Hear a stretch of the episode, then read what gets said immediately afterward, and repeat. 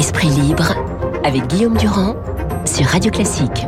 Bonjour mon cher Luc, je suis ravi de vous retrouver comme Renaud et comme toute l'équipe évidemment de Radio Classique. Vous nous amenez un livre qui s'appelle Guerre à la vieillesse. Vous m'avez dit avant que cette émission ne commence que vous n'avez rien lu de plus important depuis 30 ans.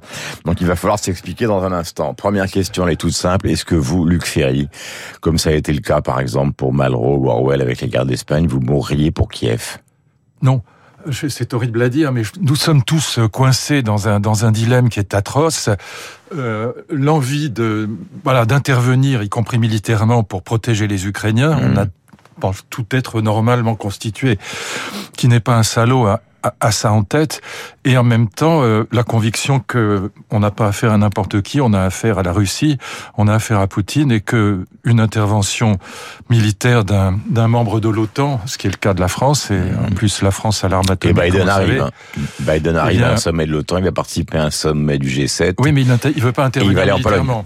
Et donc euh, même même Biden, qui est assez va en guerre, ne veut pas intervenir militairement. Pourquoi? Parce que le risque d'une troisième guerre mondiale est là et que du coup nous sommes coincés entre une exigence morale absolument légitime, qui est de protéger les Ukrainiens, y compris militairement, et en même temps euh, l'impossibilité de le faire sans risquer une troisième guerre mondiale, dont évidemment personne de raisonnable ne peut vouloir. Voilà. Mais vous êtes un intellectuel, lui. Vous disiez vous-même qu'il y a un impératif moral.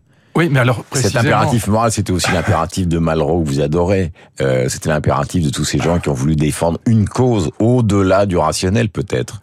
Mais oui, mais moi pas. Moi, je suis un, un intellectuel euh, aronien ou weberien, c'est-à-dire favorable à l'éthique de la responsabilité, pas à l'éthique de la conviction. Mon père a fait la guerre d'Espagne avec Malraux. C'est lui qui a monté notamment l'escadrille d'Espagne. Il a tourné une partie des, des images du film de Malraux l'Espoir. Ils ont habité ensemble. Ils étaient extrêmement proches. Donc je comprends parfaitement cet engagement, euh, cet engagement magnifique. Mais à côté de l'éthique de la conviction, c'est-à-dire euh, la paix à tout prix. Euh, fiat justitia periat mundus, pour parler comme les cuistes, fait, que justice soit faite, le monde dût-il en périr? Je traduis le, mm. latin. Et puis l'éthique de la conviction qui consiste à dire oui, nous voulons la morale, mais pas au prix euh, d'une guerre qui ferait des dizaines de millions de morts. Bah, il y a un abîme. Et, évidemment que euh, personnellement, depuis toujours, comme mon maître Raymond Aron, j'ai toujours été favorable à l'éthique de la conviction plutôt qu'à l'éthique à l'éthique de la responsabilité plutôt qu'à l'éthique de la conviction. Donc ça veut dire qu'on va faire tout ce qu'on peut pour protéger les Ukrainiens, notamment aussi les accueillir chez nous, euh, les réfugiés, euh, les armées, oui, bien sûr, mais euh, on n'interviendra que si Poutine attaque un pays de l'OTAN. Hmm. Mais la limite, elle est là, elle est claire. Hein. mais Poutine, il ne veut entendre parler de rien. Vous le savez Non, je, crois que c'est faux. Non, non, je pense que. Vous croyez à sa volonté de négociation? Alors, je, je pense Vous que... Vous ne croyez pas au venin du pouvoir russe euh, Non, pas du tout. Non, je, je pense que là, malheureusement, ce que Poutine a en tête, c'est deux choses. D'abord, ce qu'il veut, c'est la capitulation de l'Ukraine, donc ce qui est mm. extrêmement problématique parce que les Ukrainiens ne capituleront pas. pas. Donc c'est évidemment très problématique. En même temps, c'est ça qui est l'espace de la négociation. Je veux dire, c'est ça qui crée l'espace de la négociation, c'est que précisément on a affaire à une vraie guerre. Bon. Et deuxièmement, ce que Poutine a en tête, c'est que la recomposition du monde se fera autour de la Chine et que par conséquent, terroriser l'Union européenne, terroriser l'Europe, humilier l'Europe, ça ne le gêne pas. Euh, au fond, il se venge de la manière dont il estime avoir été traité. qu'il y arrive. Ah, pour l'instant, il y arrive. Mariupol est tombé. Voilà, Mariupol est tombé, Odessa tombera. Euh, voilà. Alors, il y, a, y a, deux thèses là-dessus. On a plutôt l'impression, pardonnez-moi à lire les journaux ce matin, et je vous ai écouté avec attention, tombé, oui. on a plutôt l'impression que c'est une sorte de statu quo avec euh, menace de missiles à longue portée, mais que pour l'instant, euh, l'armée russe progresse, mais extrêmement lentement. Alors, il y a, y, a, y a, deux thèses là-dessus, Guillaume, si je peux me permettre, et je, je ne sais pas laquelle est, la vraie, parce que personne n'est dans la tête de Poutine. Il y a une thèse qui est celle des, des services secrets euh, français, notamment, américains aussi, c'est que Poutine euh, rencontre des difficultés dans sa progression beaucoup plus grandes que ce qu'il imaginait. Voilà, et donc euh, il est très surpris par la résistance irakienne, par le courage des Irakiens. Il pensait Ukrainiens, que ça Ukrainiens. Ukrainiens, pardon, là, là, décidément, je suis gâteux ce matin. Et donc il est, il est très surpris par ça, et donc que la progression est beaucoup plus lente. Il y a une autre thèse qui se, défend aussi, c'est que euh, la progression de, Poutine est peut-être plus lente que prévu, mais parce que Poutine, contrairement à ce que j'entends un peu partout, euh, n'a aucune intention d'anéantir le peuple ukrainien. Il peut pas dire à la fois l'Ukraine est le berceau de la Russie, vous êtes des frères, et en même temps anéantir la population. S'il voulait vitrifier l'Ukraine, ce serait fait. Il utiliserait des armes chimiques, voire des bombes à neutrons, ce serait fait. Mais, c'est pas le but. Il se met totalement au bord de la communauté mondiale. Non, pas du tout. Alors c'est ah, ça. Les armes, non, mais les armes chimiques en Ukraine, vous pensez que Biden ne fait rien Vous pensez que les Chinois continuent à le bah, soutenir Souvenez-vous que, euh, Obama est parti comme un, lapin qui détale devant un chasseur quand on a utilisé des, armes chimiques en, en, Syrie. Alors ça peut être la ligne rouge, mais, mais n'oubliez pas que Obama nous a lâchés en rage campagne. Hein, quand, mm. quand Hollande voulait intervenir, euh, Obama a dit non, il est parti.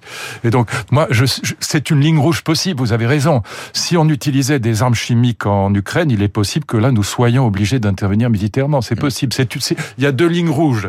Il y a l'attaque d'un pays de l'OTAN ou l'usage des, des, des, armes chimiques, évidemment atomiques a fortiori. Mm. Et donc, euh, c'est possible que ce soit une ligne rouge, mais c'est ça qu'on veut éviter. C'est pour ça que, malgré tout, euh, dans tous les scénarios de sortie de crise, il n'y a que la négociation qui tiennent la route. Euh, c'est d'ailleurs ce que, pardon, excusez-moi, c'est ce que Macron a compris. Moi qui suis peu macronien d'habitude, là-dessus, je, suis je suis entièrement d'accord avec lui aujourd'hui. Je pense que il se conduit beaucoup, beaucoup mieux que la, momie qui dirige le, les États-Unis aujourd'hui et qui dit n'importe quoi. Je veux dire, Biden est ridicule dans cette affaire. Euh, dire que Poutine est un criminel de guerre, ça veut dire je veux pas négocier avec vous. Et il faut quand même bien voir que les États-Unis n'ont aucun intérêt à arrêter la guerre. Ils vont nous vendre leur gaz de schiste, ils vont nous vendre leurs armes. Ils ont vendu 35 F-35 à l'Allemagne.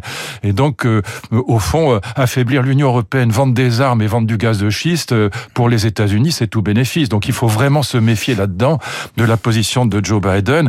Et je pense que Macron a raison quand on lui demande est-ce que Poutine est un dictateur? Évidemment, il pense que oui, mais il ne le dit pas parce qu'il veut préserver les chances de la négociation, parce qu'il n'y a pas d'autre sortie il possible. Ne dit pas contrairement à la presse allemande. Vous connaissez particulièrement bien l'Allemagne, tout le monde le sait sur l'antenne de Radio Classique, puisque vous avez fait vos études. Actuellement, si on transportait le studio de Radio Classique avec toute l'équipe à Berlin, on n'aurait pas du tout la même ambiance. Ici, c'est une sorte de neuilly calme où on est inquiet. Quand vous arrivez à Berlin à la même heure ce matin, vous avez des dizaines de milliers de voitures qui rappliquent d'Ukraine, de Pologne. Vous avez des dizaines de milliers d'émigrés ou de gens qui fuient, qui, qui viennent justement euh, dans les principales villes allemandes. Donc on est dans une situation, on est proche de la guerre. Oui. Et là, bah, l'Allemagne est plus proche de l'Ukraine que la France. Oui, mais c'est pas simplement un rapprochement. non, mais l'Allemagne, hein. l'Allemagne, moi, je, je, je, dois être le seul type de droite à avoir défendu ça. L'Allemagne a accueilli pratiquement un million de Syriens, hmm. contrairement à la France et aux pays d'Europe qui n'en ont pas voulu. Et l'Allemagne annonce qu'elle est prête à accueillir un million euh, d'Ukrainiens quand la France annonce qu'elle. Euh, alors en tout cas ils vont le faire quand la France dans la dans la bouche de Macron annonçait qu'elle mm. qu'elle qu'elle voulait bien en accueillir 100 000. Mm. Voilà, ce qui c'était à mon avis une erreur d'annoncer ça. Il sera obligé d'en accueillir plus. Bah, 100 000 ça tient pas de coup. Et d'ailleurs il y a un élan de solidarité. La seule chose vraiment juste à mes yeux, pardon, qu'est dite euh, Zelensky quand il est intervenu hier ou avant-hier à la Knesset, mm-hmm. c'est euh, l'indifférence tue. Il a raison. Et ça, c'est tout à fait juste. C'est-à-dire qu'entre le bien et le mal, il y a une catégorie nouvelle qui est celle de l'humanitaire, c'est la lutte contre l'indifférence. Il n'y a pas que le bien et le mal, il y a aussi l'indifférence. Et là, c'est vrai que euh, voilà, l'Allemagne, de ce point de vue-là, euh, elle est assez assez remarquable. Maintenant, Luc Ferry ne mourra pas pour Kiev, mais accueillera des Ukrainiens. Mais c'est pas là je parle symboliquement du philosophe, je parle pas de l'homme. C'est pas, c'est pas exactement ça. C'est pas une question de mourir pour Kiev ou pas. C'est pas le sujet. C'est simplement que euh, Luc Ferry ne mourra pas pour organiser une troisième guerre mondiale avec des dizaines de millions de morts. C'est plutôt ça qu'il faut dire. Par ailleurs, euh, l'Allemagne très bien sur le plan humanitaire, mais acheter 35 F-35 aux États-Unis, c'est un scandale absolu. C'est poignarder dans le dos l'idée de, de défense européenne. C'est fichu. Je veux dire, ça, ça franchement, c'est un scandale absolu. Est-ce que vous faites partie des gens qui considèrent, puisque le score euh, qui est donné pour l'instant Emmanuel Macron ressemble à celui de Mitterrand en 88, que l'affaire est totalement pliée et que donc il n'y a plus de campagne oui. et que tout se jouera pour les législatives? Oui, je pense, oui. Oui, je pense, je pense qu'il y a évite de, tourner en rond pendant deux heures et de. Non, mais je, pense que oui. Je, le regrette. Je pense que la, euh, si Valérie Pécresse était au deuxième tour, euh, elle, était la seule à, pouvoir rassembler hmm. un certain nombre de Français qui sont d'abord ceux qui votent pour elle et puis ceux qui sont contre Macron. Donc je pense qu'elle avait des vraies chances de gagner. Et vous l'avez dit, vous avez dit, euh, elle va l'écrabouiller. Ah oui, si elle était au deuxième tour, je pense qu'à l'époque, quand elle était à 18%, maintenant non. Mais vous êtes planté. On pas du tout. Pas du tout, elle n'est pas au deuxième tour. Mais non. Mais non, elle mais sur le pronostic pas du tout, justement des LR. Non, non, non, j'ai jamais dit qu'elle serait au deuxième tour. Je suis absolument pas planté. Désolé, j'ai jamais dit qu'elle serait au deuxième tour. J'ai dit, j'ai un pari avec euh, Danny Cohn-Bendit sur le sujet. Je dis, si elle est au deuxième tour, elle peut gagner. Voilà. Et même à l'époque, euh, à mon avis, elle aurait gagné largement. Mais aujourd'hui, c'est pas le cas. L'affaire du Zénith a été terrible pour elle, et elle ne sera pas au deuxième tour. Donc au deuxième tour, ça va se jouer vraisemblablement, on va rejouer le, le débat Le Pen-Macron. Sinon, ce sera peut-être Mélenchon.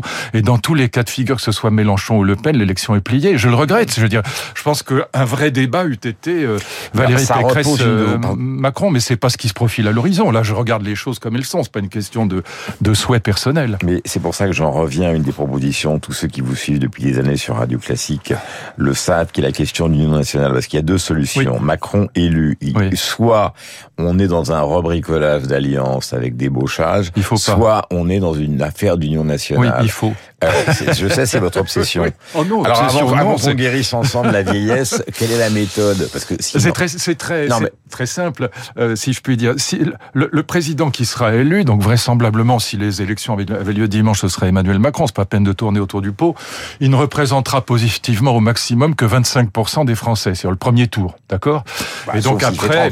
Après, bah, mettons 30%, ça fait 70% contre lui. C'est de toute façon, c'est le contraire de ce qui se passe en Allemagne, où quand même Olaf Scholz aujourd'hui représente 65% des Allemands, une fois qu'il a fait ses accords avec le avec les libéraux et les écologistes. Bon, donc le, le président de la République a 25 ou 30% des Français positivement, le reste c'est ceux qui ont voté contre celui qui est en face. Eh bien, c'est ou qui se sont abstenus, ce qui est pas mieux. Eh bien, euh, c'est même pire. Euh, aucune réforme n'est possible quand dans un pays, surtout la France, vous ne représentez que 25 ou 30 des Français.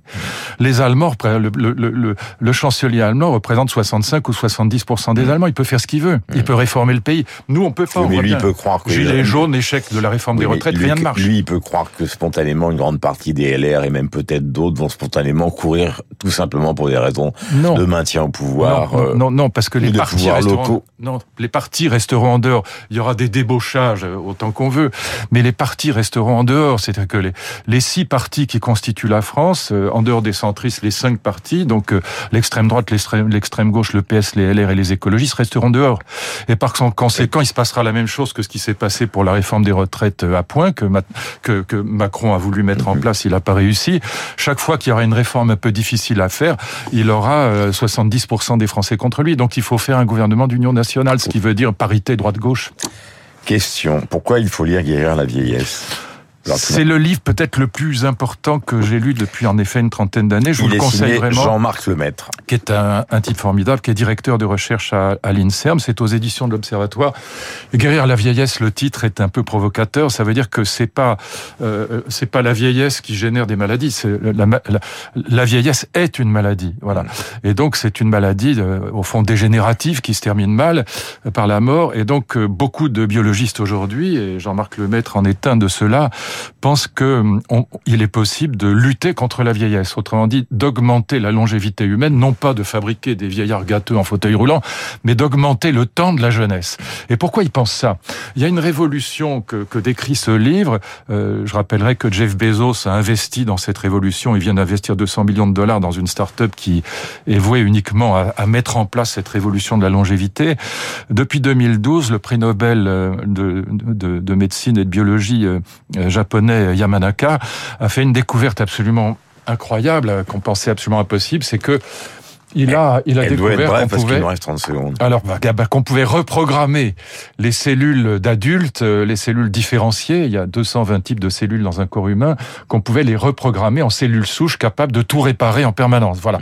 Et cette reprogrammation cellulaire, c'est ça qu'on appelle la reprogrammation cellulaire. Eh bien, c'est la possibilité, en effet, de rajeunir nos tissus. Et ce que Jean-Marc Lemaître a découvert de plus, donc euh, à l'Inserm à Montpellier, c'est qu'on pouvait aussi reprogrammer les cellules de vieillards ce qu'on appelle les cellules sénescentes, ce que Yamanaka lui-même pensait impossible. Donc on a là ce qui se met en place, une révolution de la longévité. Lisez ce livre, c'est formidable parce que c'est, ça va poser mille problèmes et c'est absolument passionnant. Voilà, deux livres encore de Luc Ferry, La sagesse des mythes, il s'agit de bandes dessinées donc chez Glénat. Gilgamesh et Aphrodite, avec effectivement un dessin d'Aphrodite qui m'a beaucoup étonné parce qu'elle ressemble beaucoup plus à Pamela Anderson qu'à Aphrodite. enfin, bah, c'est la déesse de la beauté et de l'amour. Il est 8h56, vous retrouvez Renaud dans un instant. Merci Luc. Demain.